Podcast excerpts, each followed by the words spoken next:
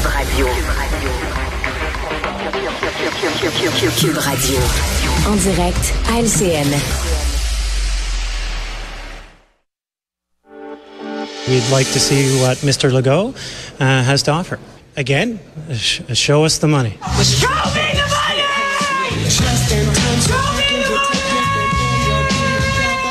Notre montre va nous dire euh, niveau de décibels élevé.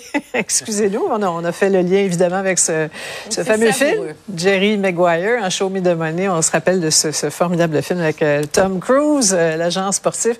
Alors tout ça pour vous présenter ce gros contentieux là, énergétique avec Terre-Neuve. Monsieur Legault qui est confiant de s'entendre avec son homologue concernant Churchill Falls, qui veut avoir la monnaie, le chèque en question. Donc il y a une obligation de résultat, Paul. là. Oui, et, et c'est majeur parce que évidemment, et là, je suis convaincu que M. Legault a été très flatté qu'on fasse l'analogie entre lui et Tom Cruise. Je ferme la parenthèse, euh, sauf que dans, dans le film, Tom Cruise en arrache pas mal, par exemple, Euh, mais ça finit bien.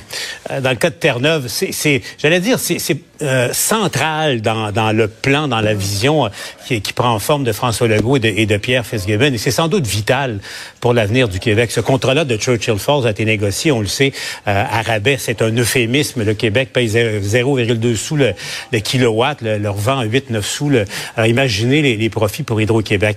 Euh, ce qui est en cause euh, en ce moment, Terre-Neuve, historiquement, voulait rouvrir ce contrat-là avant de commencer à discuter. Euh, Monsieur Legault a ouvert un peu là-dessus. Il pourrait y avoir une forme de compensation, si on s'entend, pour euh, soit euh, optimiser la centrale actuelle de Churchill Falls, euh, y produire davantage d'hydroélectricité et développer euh, un autre euh, barrage hydroélectrique pas très loin de ça. Et, et, euh, avec ça, Monsieur Legault, on- on- le, le plan d'Hydro-Québec pourrait prendre forme assez rapidement. Sans Ouais. ça, le Québec sera, sera dans le trou. Ouais, Emmanuel a levé le stylo. Mais ils sont un peu condamnés à s'entendre. C'est aussi ça qu'il faut pas le dire qu'on est au Québec, là, Ouais. parce qu'on on les, a, on les a déjà eus une fois. Là, mais la réalité, c'est que les seules lignes hydroélectriques euh, qui transportent de l'électricité vers le sud à partir de Churchill Falls, elles appartiennent à Hydro-Québec. Fait que même si Terre-Neuve veut plus nous en vendre, là, ben, ils vont être pognés avec leur électricité, puis ils n'auront personne à qui la vendre. De un. De deux, euh, le, la- le seul autre projet hydroélectrique qu'a mené Terre-Neuve pour essayer de faire ça tout seul, puis de vendre son électricité ailleurs, à, à- à la Nouvelle-Écosse en l'occurrence, c'est un gouffre financier, un éléphant blanc, un échec, un scandale sans nom.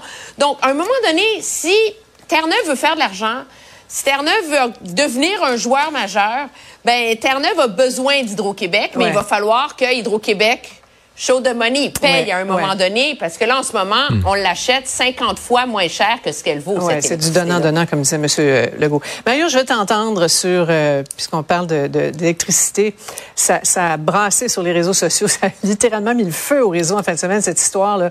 Euh, en fin de semaine, Hydro-Québec s'est fendu d'un micro-billet là, pour euh, offrir son appui aux communautés LGBTQ+. Là. Euh, vous allez voir d'ailleurs le, le- le tableau. L'inclusion est au cœur de nos valeurs. Nous appuyons nos collègues afin qu'ils puissent vivre en, toute sécurité, authenticité, peu importe leur orientation, identité, expression de genre. Alors, beau message de soutien après les manifs qu'on a connus la semaine dernière. C'est parti en vrille. Réaction de bien des internautes. Bande de woke électrique. euh, De quoi je me mêle? Il y a eu des flamèches, Mario. Ouais, ouais, ouais. Puis c'est parce que le message en, en soi, là, que tout le monde a sa place au soleil, c'est un message qui peut apparaître assez gentil, mais il, il s'inscrivait ca- carrément. C'est comme si tu avais eu des manifestations du monde qui s'engueule dans la rue, ça avait été plus ou moins chic. Et puis je pense que beaucoup de gens ont été surpris là, qu'Hydro-Québec prenne position là-dedans. Là. C'est comme s'il y a une gang qui a raison, puis l'autre gang n'a pas raison. Euh, ça, ça rentrait pas tellement non plus dans l'esprit de, de ce que le gouvernement, l'actionnaire, euh, François Legault, qui lançait un appel au calme, etc. Mais moi, sincèrement, ça m'a pas, euh, ça m'a pas scandalisé tant que ça. Emmanuel, les, les joyeux lurons des communications d'Hydro, d'ailleurs, ont, ont dû désactiver les commentaires. Là, Ben tellement c'était pas très beau. moi, je m'excuse, mais je trouve que ça, ça démontre que la réalité, c'est que ces manifestations sur la question des trans la semaine dernière, à chaque fois que ça arrive, ça permet de déchaîner un torrent de haine générale à l'égard de la communauté LGBTQ+. Puis Hydro-Québec est un employeur de ces, de ces gens-là, a des responsabilités à l'égard de cette communauté-là qu'elle emploie. Et moi, je vois pas de scandale dans, euh, le, dans, dans le tweet euh, qu'ils ont envoyé du tout, du tout, du tout. Paul, un dernier mot? Et c'est ben, la- c'est aussi la- beaucoup la, la réponse des gestionnaires des plateformes d'Hydro-Québec euh, qui font preuve de allez lire ça, ça vaut la peine, un humour décapant en temps normal. Mais je pense que la morale de, de l'histoire, dans ce débat-là, particulièrement en ce moment, il faut y aller avec des pincettes. Merci beaucoup. À vous Au. On se retrouve demain. Au revoir. Autrement dit, Cube. Ah voilà, c'est ce qui complète notre première émission de la semaine. Merci d'avoir été des nôtres. On se donne rendez-vous demain 15h30.